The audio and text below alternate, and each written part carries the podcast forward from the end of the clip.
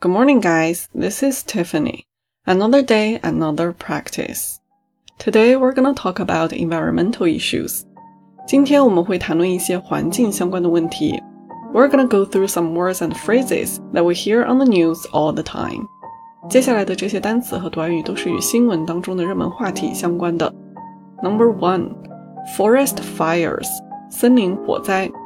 Forest fires can burn out of control and create hazy weather conditions.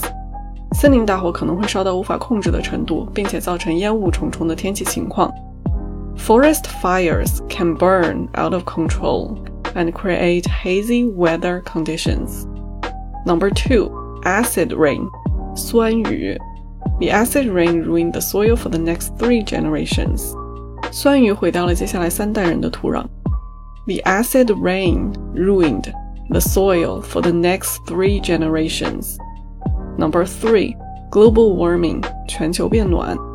Burning fossil fuels is a major cause of global warming. 燃烧化石燃料是全球变暖的一个重要原因。Fossil fuel 就是像石油、煤这样的化石燃料。Burning fossil fuels is a major cause of global warming. Number four, climate change, 气候变化。 Climate change could have disastrous effects on Earth.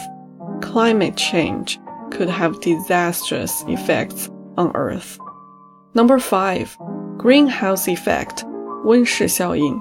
The destruction of forests is contributing to the greenhouse effect. 森林的破坏也会导致温室效应. The destruction of forests is contributing to the greenhouse effect.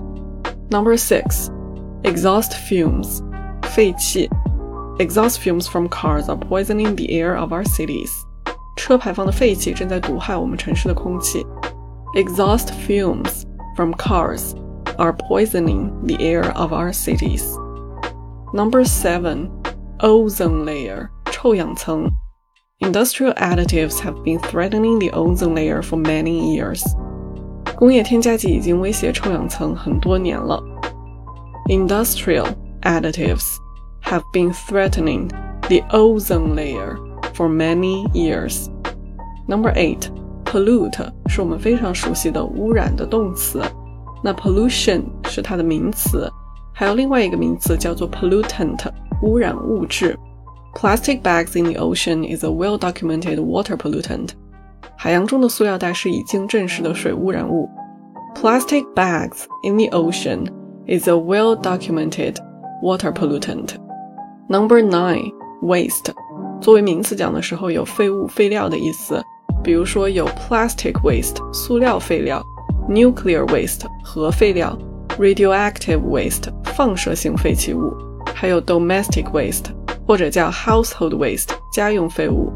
A government report said only 8% of domestic waste is being recycled. 一项政府报告显示，只有百分之六的家用废物被回收利用了。 a government report said only 8% of domestic waste is being recycled. Number 10. Endangered species. 濒临灭绝的物种. There are many endangered species all over the planet that need our help. 遍布全球有很多濒临灭种的物种需要我们的帮助。There are many endangered species all over the planet that need our help. Number 11 habitat，动植物的栖息地、生存环境。Lots of animals will become extinct if their natural habitats are destroyed。许多动物将会灭绝，如果它们的自然栖息地被破坏了的话。Lots of animals will become extinct if their natural habitats are destroyed. And as you can see, this is the first part of the series, so make sure you stay tuned for more. 本期节目是一系列环保主题节目的第一期，所以请持续关注收听接下来的内容。If you can like this episode and leave a comment, that would be great. Thank you so much for listening. Have a wonderful day and see you next time.